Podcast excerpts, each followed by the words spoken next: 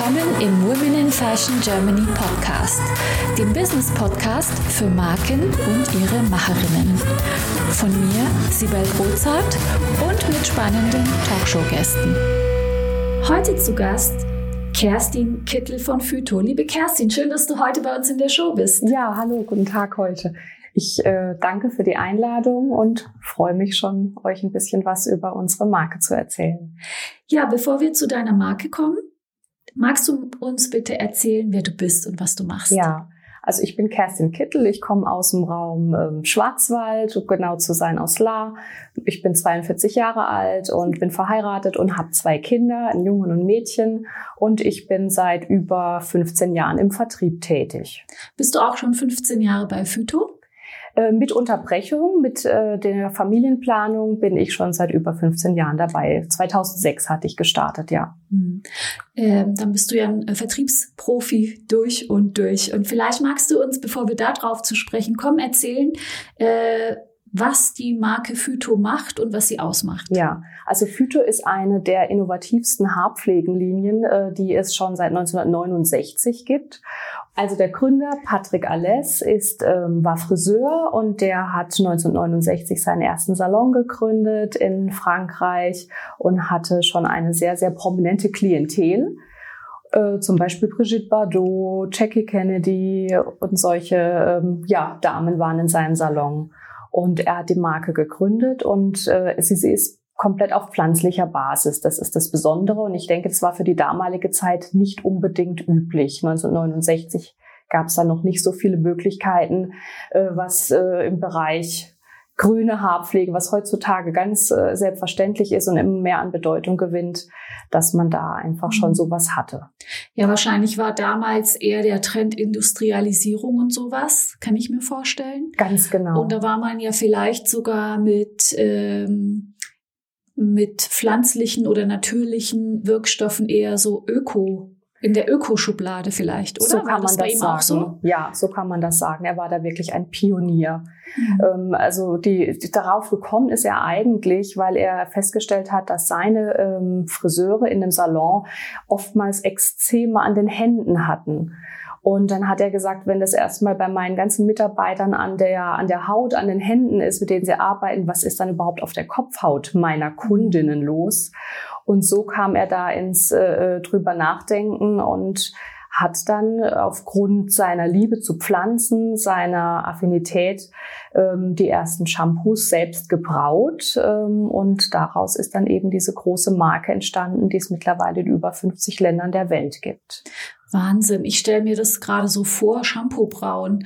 Hast du da Insights? Wie, wie, was hat er da gemacht? Wie ist er da vorgegangen? Wie lange hat das gedauert?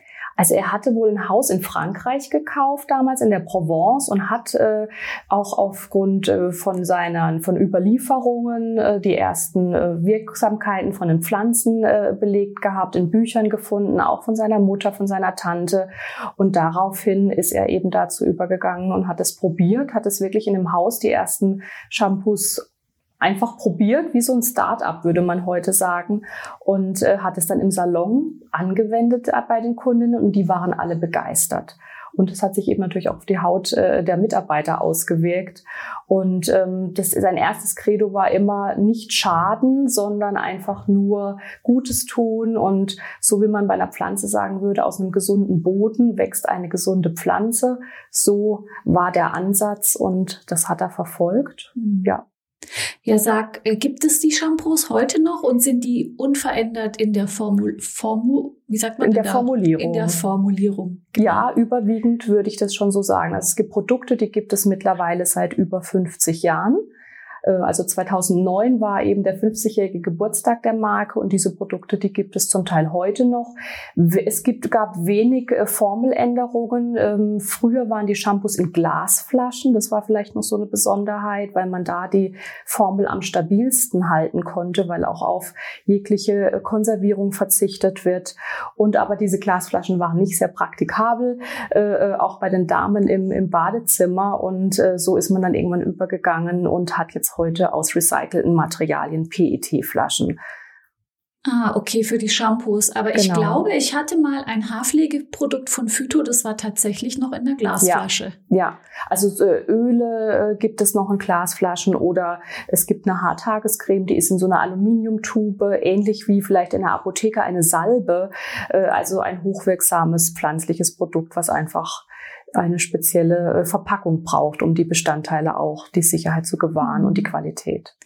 Ähm, es hat also alles mit Shampoos angefangen und mit so Selbsttests bei, dem, bei den eigenen Kunden. Wie ist es dann dann weitergegangen? Ähm, genau, also das war, wurde dann äh, relativ schnell sehr groß und es gibt es äh, in über 50 Ländern der Welt. Es war überall was Neues, es war was nicht da gewesen, es hatte nicht diesen Öko-Touch, den man vielleicht für die damalige Zeit, sondern es war einfach was Besonderes, was Neues. Und äh, die Kunden haben gemerkt, dass es ihnen gut tut. Und so ist diese Erfolgsgeschichte jetzt eben mittlerweile schon die ganze Zeit, ähm, hat die Bestand. Ähm, Gibt es neben dem Shampoo jetzt noch andere Kultprodukte? Also ich glaube, die Produktpalette ist äh, relativ groß. Ganz Was hat er denn genau, noch gemacht? So? Ganz genau. Also es gibt ein besonderes Kultprodukt, ist zu erwähnen, eine Haartagescreme. Da wird man, oh. also eine Creme kennt jeder, aber eine Haartagescreme, dass man einfach so den Schutz hat, den Schutz vor der UV-Strahlung, vor dem Austrocknen. Die ist aber absolut nicht fettend, rein aus pflanzlichen Bestandteilen. Das ist so ein absolutes Kultprodukt. Dann gibt es eines, das nennt sich Phyto Phytodefraison. Das ist bei ähm, grausem, naturgrausem Haar. Das wird in Amerika äh, ganz, ganz gut angenommen. Das brauche ich. Ja, auch wirklich ein, ein glättendes Produkt ohne chemische Inhaltsstoffe, ohne die Struktur zu verändern. Ähm, das ist ein wahnsinniges, äh, ähm, ja, beliebtes Produkt. Es gibt Nahrungsergänzungsprodukte, das kam dann auch schon bereits vor 40 Jahren hinzu, gerade im Bereich Haarausfall. Man muss sich das so vorstellen, Phytos aufgeteilt in einen Schönheitsbereich, die Pflege koloriertes Haar, feuchtigkeitsarmes Haar, aber es gibt auch wirklich sehr viele spezifische Produkte im Bereich Probleme im Haarbereich, sei es Schuppen, sei es Haarausfall. Ähm, solche Bereiche bedient der Markt eben auch und da kann man gerade mit pflanzlichen Alternativen ganz, ganz tolle hochwertige, ähm, ja, wirksame Produkte schaffen. Heute findet man Phyto ja in Apotheken, wenn ich richtig informiert überwiegend, bin. Überwiegend, ja. Überwiegend, ah, nicht nur. Nein, überwiegend. Es gibt auch Friseure, die das äh, eben dahinter stehen, hinter der Philosophie, aber überwiegend ähm, ist auch der Markt in der Apotheke, ganz genau. Wahrscheinlich gibt's da auf eurer Webseite nochmal Informationen, wo man, wenn es außerhalb der Apotheken ist, äh, Salons finden Ganz kann, genau. die ähm, mit euren Produkten arbeiten. Spannend. Ähm, jetzt genau, seid ihr in der Apotheke aber hauptsächlich nun mal? Und die Frage ist, ähm, war das schon immer so oder wie hat sich's dahin entwickelt? Das war, also anfänglich eben aus den französischen Zeiten war es am Anfang nur in den Salons und dann ist es irgendwann in die Apotheken. Ähm, das hängt mit unserer Partnermarke zusammen. Wir haben ja noch eine äh, Marke für die Gesichtspflege, die Lirac-Produkte und die waren immer schon ausschließlich in der Apotheke und so hängt es zusammen, dass wir dann auch irgendwann den Vertriebsweg über die Pharmazeuten gesucht haben. Also der Gründer von der Marke Lirac, das war der Herr Dr. Cariel und der und der Patrick Alès, die haben sich dann irgendwann zusammengetan und so ist das quasi, also entstanden und so ist der Weg dann für beide Marken geebnet worden. Was man vielleicht dazu sagen muss, in Frankreich ist die Apotheke ein bisschen anders wie im deutschen äh, Bereich. Da gibt es die sogenannten Parapharmacies und das ist so ein bisschen wie Apotheke und Drogerie in einem. Also so dieses klassische, was man bei uns so kennt, äh, Rossmann, DM, Müller, das gibt es in Frankreich gar nicht. Das heißt, die Französin, die etwas auf sich hält, die geht in die Parapharmacie und dort kauft sie ihre Produkte ein und und ähm, da rührt wahrscheinlich auch so ein bisschen dann äh, nochmal der ganze Weg her. Mhm. Und äh, in welcher Preisklasse findet man Phyto? Ist das so auch Drogeriepreismäßig? Absolut, absolut. Auch wenn man es jetzt mit dem Friseursektor vergleicht, mhm. höre ich immer wieder, das ist ja wahnsinnig günstig. Also die Shampoos, die liegen äh, äh knapp über 10 Euro und äh, Kuren, Masken, also das ist alles so im Bereich, das sind Friseurprodukte, die klassischen, die man vielleicht so kennt, wirklich deutlich hochpreisiger. Und das für so eine hohe Qualität und ohne Silikone, ohne Parabene. Also dafür ist es wirklich ein wahnsinnig attraktiver Preis, der für jeden erschwinglich ist. Kommen wir zu dir und deiner Aufgabe nochmal im Unternehmen. Du sagtest ja, du bist im Vertrieb bei euch. bei Phyto. Ganz genau. Wie sieht denn dein Arbeitsalltag aus?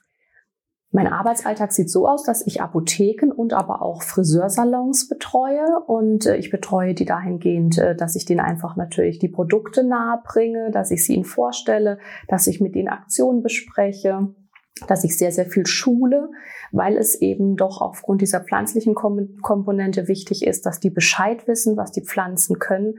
Das passt natürlich gut in der Apotheke, weil die sowieso schon sehr äh, mit dem ganzen Thema äh, sozusagen vereint sind. Und ähm, aber sie müssen geschult werden, sie müssen Bescheid wissen. Es ist eine Beratungsmarke und ähm, dafür bin ich täglich da und bereise mein Gebiet und betreue die Kunden, stehe denen zur Seite, mache auch mal Abverkaufaktionen mit denen, mit Endverbrauchern und mache so eine 360 Grad Rundumbetreuung für die. Möchtest auch du mit deinen vorhandenen Potenzialen, Fähigkeiten und Kenntnissen deine unverwechselbare Marke im Fashion- und Lifestyle-Segment aufbauen? Ich helfe dir gerne bei der Gründung deiner eigenen Marke, biete dir meine Erfahrungen, meine Plattform und den Zugang zu meinem exklusiven Netzwerk. Triff jetzt deine Entscheidung und vereinbare dein kostenfreies Vorgespräch auf womeninfashion.de slash mentoring. Wie groß ist dein Gebiet? Mein Gebiet ähm, ist also von Kundenanzahl sind so knapp 100 Kunden und flächenmäßig ist es so die Hälfte von Baden-Württemberg ganz schön groß und bist du ja wahrscheinlich jeden Tag ganz schön unterwegs. Wie machst du das? Gehst du dann so ähm, Ortschaft zu Ortschaft durch oder wie machst du dir da deinen Plan? Genau, also es gibt vier Touren im Jahr, kann man sagen, pro Quartal. Und äh, man äh, vereinbart die Termine mit den Apotheken und dann bereist man die und man macht das natürlich nach Ortschaft, je nachdem, wann wer da ist und wie das alle anderen im Vertrieb eigentlich auch kennen. Man ist einfach dann so regelmäßig alle acht Wochen vor Ort. Telefonisch ist man immer erreichbar, aber es ist alles gut zu bereisen im Radius von 150 Kilometern. Man hat auch mal eine Übernachtung mit dabei, aber überwiegend ja.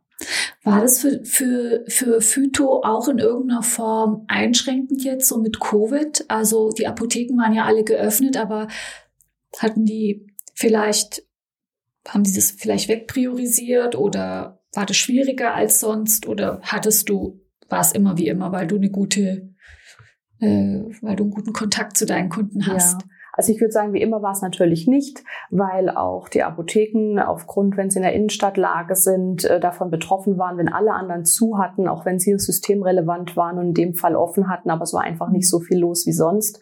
Und natürlich waren die mit ganz vielen anderen Dingen beschäftigt, wie äh, am Anfang ging es um die Desinfektionsmittel, dann um die Masken, dann um die Impfstoffe. Und da hatten die oftmals nicht den Kopf für solche schönen Dinge. Auf der anderen Seite ist es, glaube ich, einfacher in so einem schönen Bereich, wo man Spaß hat, äh, die zu begeistern, wie wenn es jetzt einfach nur um Nasenspray oder einen Hustensaft geht. Also ich weiß, die Kollegen aus der Pharmabranche, die waren alle im Homeoffice.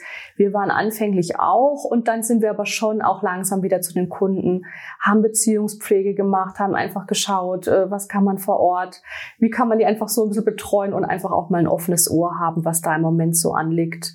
Und ähm, darüber hinaus äh, hat sich dann doch auch immer wieder was entwickelt. Ja, ich glaube, das ist ganz wichtig, wenn man im Vertrieb eben auch mal ein offenes Ohr hat und wenn das nicht so eine Einbahnstraße ist, jetzt hier kaufen, kaufen, kaufen, sondern wenn man eben einfach wie mit allem im Leben oder mit jedem im Leben einfach eine gute Beziehung aufbaut und gegenseitig äh, ja sich einfach ganz normal unterhält und menschlich ist und sich den Sorgen des anderen mal annimmt oder so. So ist es. Das ist natürlich auch dadurch, dass ich schon so lange im Gebiet bin und ich war überwiegend immer im gleichen Gebiet, kennt man die Kunden schon sehr, sehr lange und dann ist es oftmals auch über das normale Geschäftliche hinaus und dann, ja, klagt man sich einfach da so ein bisschen auch mal sein Leid und das ist einfach schön, aber letztendlich ist es auch nachhaltig für die weitere Beziehung und macht so auch Spaß. Apropos Leid, was war denn so die größte berufliche Herausforderung für dich und wie bist du damit umgegangen? Ähm, meine größte Beruf, also es war schon jetzt auch mit Corona, weil man natürlich am Anfang so diesen, diese Gratwanderung hatte.